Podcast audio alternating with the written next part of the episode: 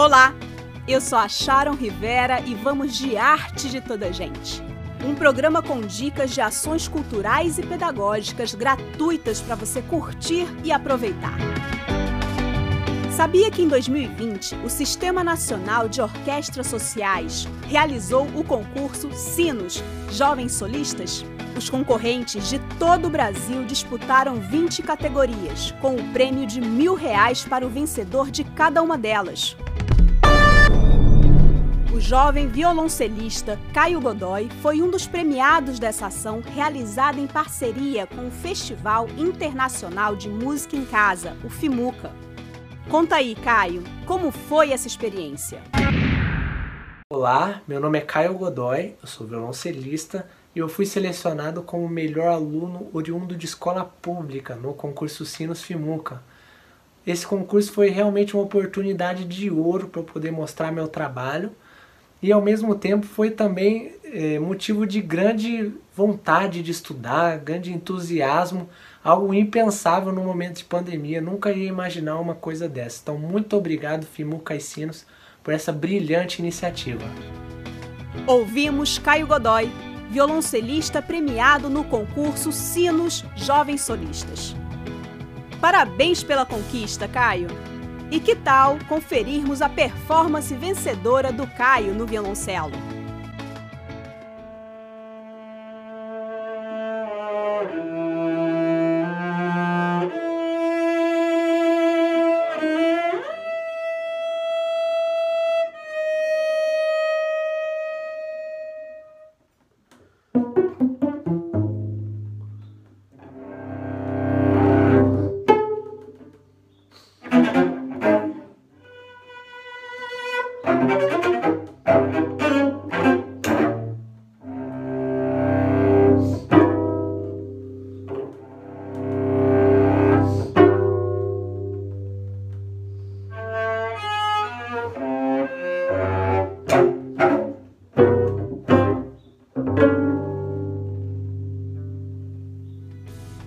Essa foi uma das apresentações vencedoras do concurso Sinos Jovens Solistas. Você pode conferir as performances dos 20 vencedores no site sinos.arte.br. Lembra que o arte é sem o E.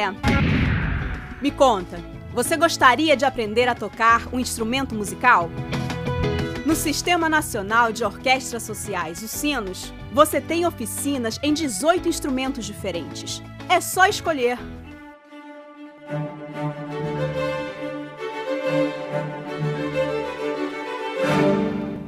Vamos ouvir o professor Leandro Soares, que é um dos coordenadores dessa ação formativa do Sinos.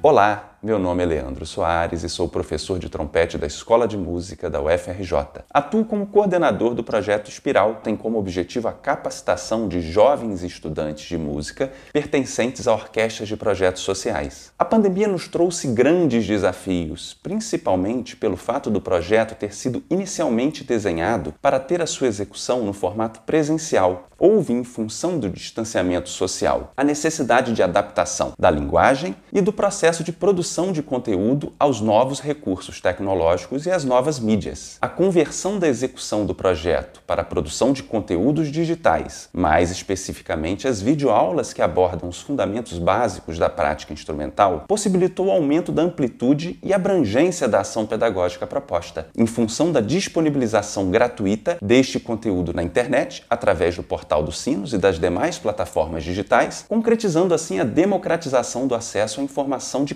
qualidade o fato do projeto Espiral ter concretizado em poucos meses a produção e divulgação de mais de 300 videoaulas voltadas para a capacitação de jovens músicos de instrumentos de cordas, sopros e percussão é um fato que muito nos orgulha e, ao mesmo tempo, muito nos motiva para as próximas etapas do projeto que já estão sendo planejadas e desenvolvidas em 2021.